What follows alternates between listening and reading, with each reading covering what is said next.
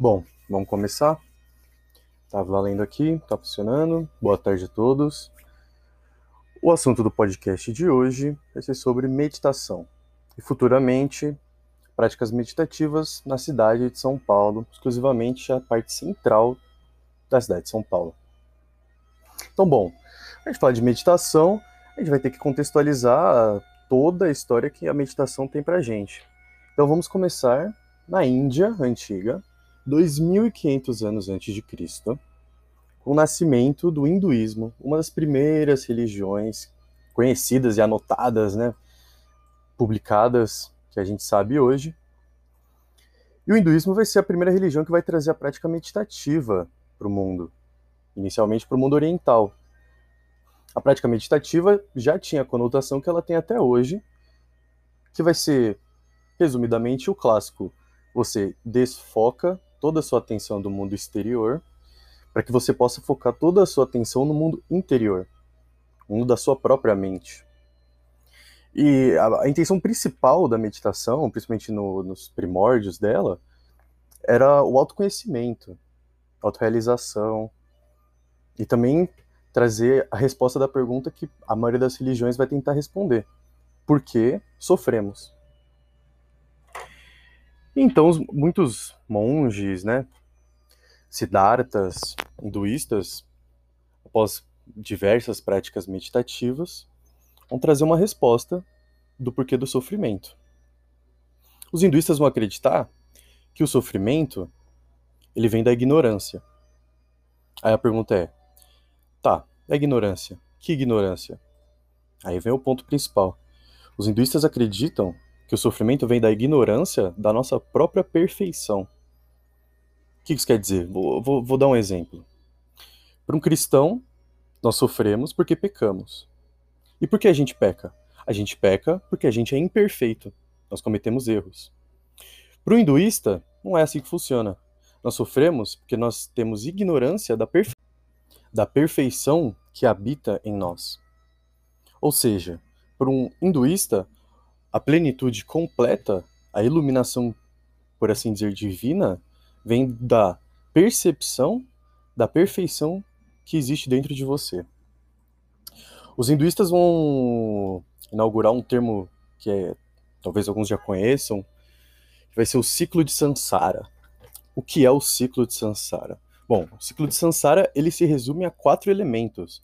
Os quatro elementos que são apego, aversão, o medo da morte e o orgulho.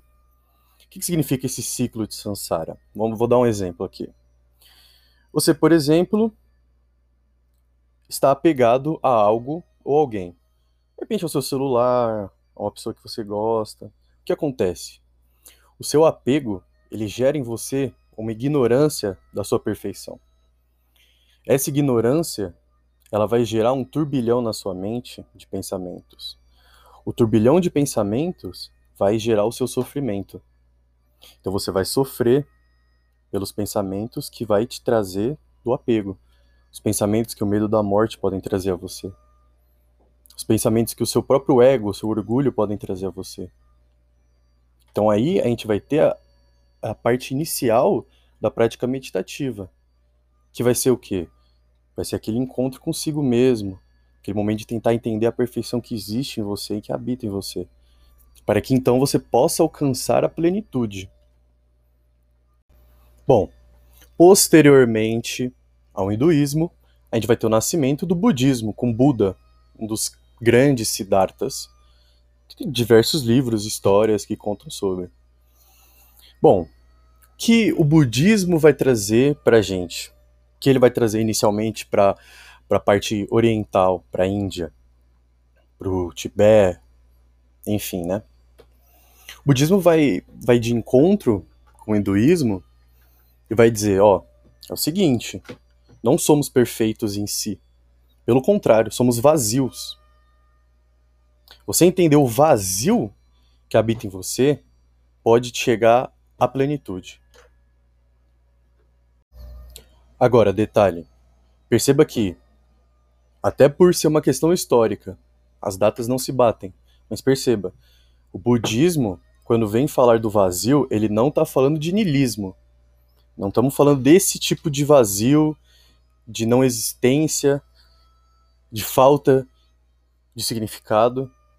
O vazio budista ele é diferente. A gente está falando de um vazio fundamental, a gente está falando do vazio de todas as coisas. Tudo carrega em si o seu próprio vazio. E o budismo vai pregar isso. O budismo também não vai pregar apenas o vazio. O budismo também vai trazer muitos dogmas, muitas técnicas, muitos métodos de vivência. O budismo vai ajudar com bondade, a humildade, pensar no próximo. Então perceba que falar de budismo é falar de religião, mas também é falar de filosofia. Isso é uma parte interessante. Agora, vamos, vamos começar a falar um pouco sobre os mantras. O que é o mantra? Onde vem o mantra? Bom, o hinduísmo e o budismo vão nadar nessa piscina dos mantras. Vamos começar pelo, pela, pela definição do mantra. O mantra nem sempre ele é um significado claro, e muita, muitas vezes ele é composto por sílabas, diversas sílabas. E elas têm significado. Cada sílaba, dependendo da língua, no hebraico, aramaico antigo, o hindu, diversos tipos de linguagem vão trazer diversos significados diferentes para as palavras que você recita no seu mantra. Então vamos, vamos pegar um mantra, por exemplo. A frase ou o mantra Nam-myoho Renge Kyo. Quando você pronuncia Nam, Myoho, Renge, Kyo, você não vai pronunciar apenas a palavra, você vai vibrar as palavras. Então vai ser Nam, Mi, O. Entende? Os mantras eles são recitados por às vezes horas, um Buda pode chegar a recitar o mesmo mantra por horas e horas e horas. E aí a pergunta, mas por quê? Por que, que a gente recita mantras enquanto a gente medita, né? A questão do mantra é, são diversas. A primeira é, cada mantra tem um significado, e o significado dele vai da prosperidade, da paz, da sabedoria.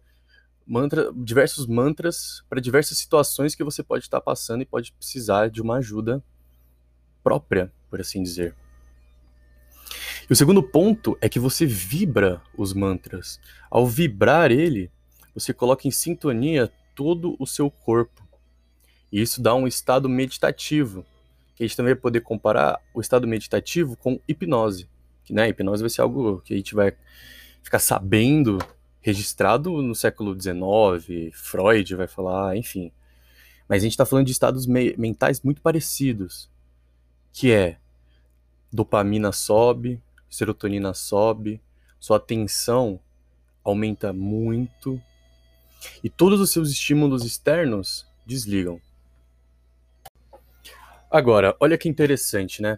A gente pode analisar diversas formas de meditação, mas a gente pode começar falando pelo seguinte termo que é muito importante para entender a meditação.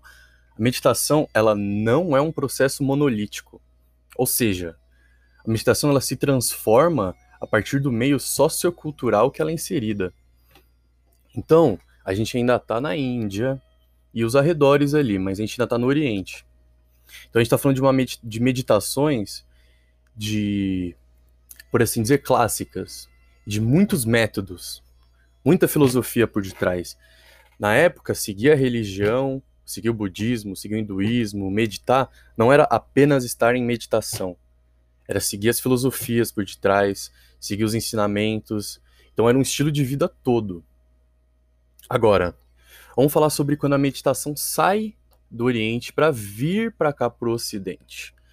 Então vamos, vamos lembrar, a meditação não é um processo monolítico. Então, por cada lugar que a meditação foi passando, ela foi se mudando e se alterando de acordo com o meio que ela estava sendo inserida.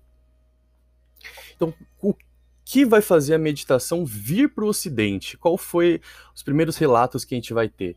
Olha que interessante. Os primeiros relatos que a gente vai ter de uma massa na Europa e nos Estados Unidos fazendo yoga e meditando vai ser em Woodstock, anos 70, se não me engano. Os primeiros festivais de Woodstock. Então a meditação ela vai vir para o Ocidente como forma de contracultura. Então, a gente tem até alguns vídeos que você vai ver, Jimi Hendrix em Woodstock, Antes de entrar no palco, você vê a plateia, uma grande parte da plateia, fazendo yoga. Olha que interessante. E olha outra fusão muito interessante da prática meditativa com a yoga, Woodstock e, consequentemente, os alucinógenos. Então a gente está falando de cogumelo, está falando de DMT. Anos 70, a gente está falando do, do pico, do início do LSD. E olha que interessante como todos eles acabam se casando. Woodstock vai ser o ponto, o estopim para explodir essa prática, prática meditativa. Porque inicialmente a prática meditativa ela vai vir com a religião junto, por assim dizer. Vai vir com o budismo, vai vir com o hinduísmo, futuramente ela vai vir com o esoterismo. A gente está falando de Wicca, praticantes de High Magic, que também vão importar a meditação com outras finalidades, mas também sempre com o clássico da meditação, que é Estímulos externos diminuem, estímulos internos aumentam. Agora, a passagem da meditação do Oriente para o Ocidente, ela vem marcada com o fim dos métodos também. Muitas práticas e pouquíssimos métodos. Tanto que agora a gente pode até avançar mais um pouco dos anos 70, a gente pode vir agora e falar dos anos 2000, Agora que a gente já conhece diversas práticas meditativas, a gente vê meditação guiada, a gente vê meditação para ficar com sono, a gente vê diversas formas. E o interessante é, a gente vê muito pouco se falar sobre o estilo de vida que se espera de alguém que está em meditação constante. Uma pessoa que medita todos os dias, nem que seja 5, 10, 15 minutos por dia. Por quê? Porque a diferença é muito absurda. Falar sobre os métodos é às vezes mais importante do que falar sobre as práticas meditativas. Por quê? Porque a gente está falando de um de uma cultura completamente diferente. A gente está falando do Ocidente agora. E ao entrar em contato com o Ocidente, a meditação vai ter que ser modificada, por quê? Porque ela precisa se adaptar melhor ao capitalismo. O que, que isso quer dizer?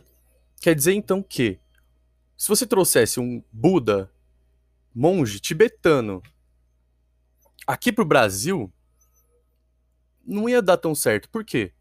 Porque o cara tem um estilo de vida que não condiz com o capitalismo moderno que a gente tem. A gente tem um consumismo é surreal. Surreal. A primeira coisa que é ser pregada é o desapego a todos os materiais que corroem a sua mente. Segunda coisa, as relações sociais do Ocidente são completamente diferentes das relações sociais do Oriente. Isso a gente não está nem falando direito de sociedade líquida e falar de Bauman, a gente ainda não está falando disso, a gente está falando só da forma tradicional. Bom, mas tudo bem. O que, que eu estou querendo dizer com tudo isso?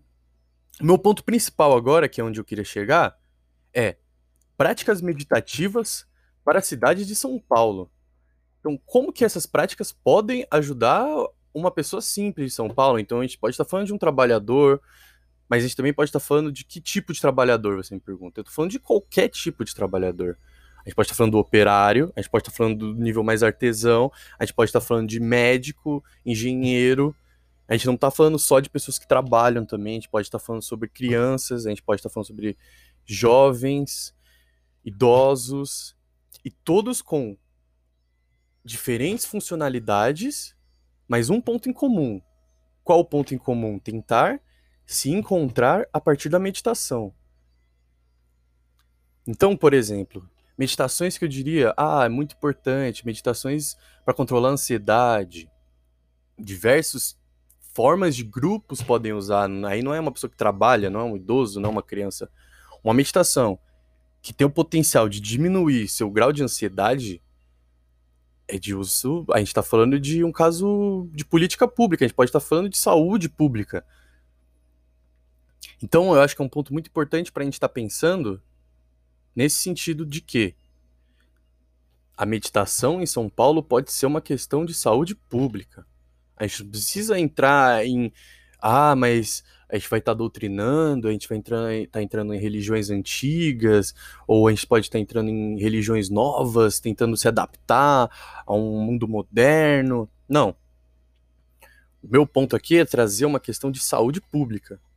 Por quê? Porque é comprovado a meditação, ela tem diversos diversas formas de ajudar uma pessoa.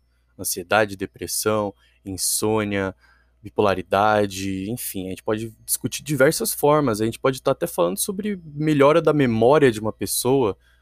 Por quê? Porque a gente está falando de foco mental. A gente está falando de saber utilizar o seu cérebro de uma forma melhor, otimizar os seus pensamentos, otimizar sua memória, otimizar suas ligações internas. Então, a intenção desse podcast é deixar bem claro que esse é o episódio 1. É apenas o primeiro episódio dessa saga que vai ser a meditação por São Paulo. Por quê? Porque eu tenho diversos projetos de pesquisa ainda para ser feito, ainda tenho diversos templos budistas para ir atrás, para pesquisar, para perguntar, para saber e trazer informação. Ainda também vou em diversos templos Wiccas. Falei muito pouco de High Magic. Pretendo abordar High Magic futuramente. Posso também passar um pouco por cima, que a gente vai falar de esoterismo, a gente vai falar da nova era. A gente está falando de uma seita, a gente está falando de uma pseudo-religião, por assim dizer, porque não é exatamente uma religião. A gente está falando mais de uma seita, a gente está falando às vezes de uma filosofia, que é a High Magic. E a High Magic vai acreditar completamente no ser humano. No ser humano pelo ser humano. Isso quer dizer o quê? Qual é o Deus que eles têm? O Deus deles não é um Deus todo-poderoso, não é um Deus iluminado, branco. Nós somos nossos próprios deuses. E a High Magic completa, ela vai, ela vai, ela vai se banhar nas antigas religiões como o budismo, o hinduísmo e vai usar diversas práticas meditativas que vão ser diferentes. Então, por exemplo, na High Magic a gente vai ter o que eles vão chamar de alquimia. Que é alquimia? Então, você vai ver que eles vão usar o termo alquimia para uma meditação. Então, aquele, a elaboração de formas diferentes, substâncias, às vezes colocar aquela mistura de colocar uma planta com outra planta e gerar um remédio natural de repente pode ser um remédio para acalmar uma ansiedade, eles vão chamar de alquimia também. Uma meditação que você cria elementos e a partir dos elementos criados, eles podem te curar ao tomar eles. Então você toma um remédio, você toma um chá, um chá verde e você medita. São três fontes diferentes para uma questão de saúde pública. Então, bom, para completar o fim desse primeiro episódio, para avisar do segundo episódio o que, que a gente vai fazer, o que está faltando, né? Então vamos lá. Primeira coisa, levantar enquetes. A gente vai, vamos atrás, vamos atrás, vamos descobrir quantas pessoas praticam meditação, quantas pessoas não praticam, quantas pessoas conhecem a meditação, quantas pessoas conhecem meditações mais clássicas, então quantas pessoas têm contato com religiões mais antigas, quem tem contato com filosofias orientais. Então a gente vai tentar fazer um mapeamento dessas, dessa região central de São Paulo. E após esse mapeamento, a gente vai tentar descobrir o que a gente pode fazer para melhorar esse acesso da população a práticas meditativas. O SUS, por exemplo, no SUS você encontra algumas práticas meditativas em grupo para serem feitas. Agora, a questão é: vaga, fila, quantas pessoas conseguem, quantas pessoas sabem disso, então, assim, a gente vai ter que pensar novas formas de talvez tentar trazer um acesso melhor, mais informação, mais facilidade, enfim. Deixar registrado aqui, primeiro episódio do podcast, meditação na cidade de São Paulo. Muito obrigado e boa tarde.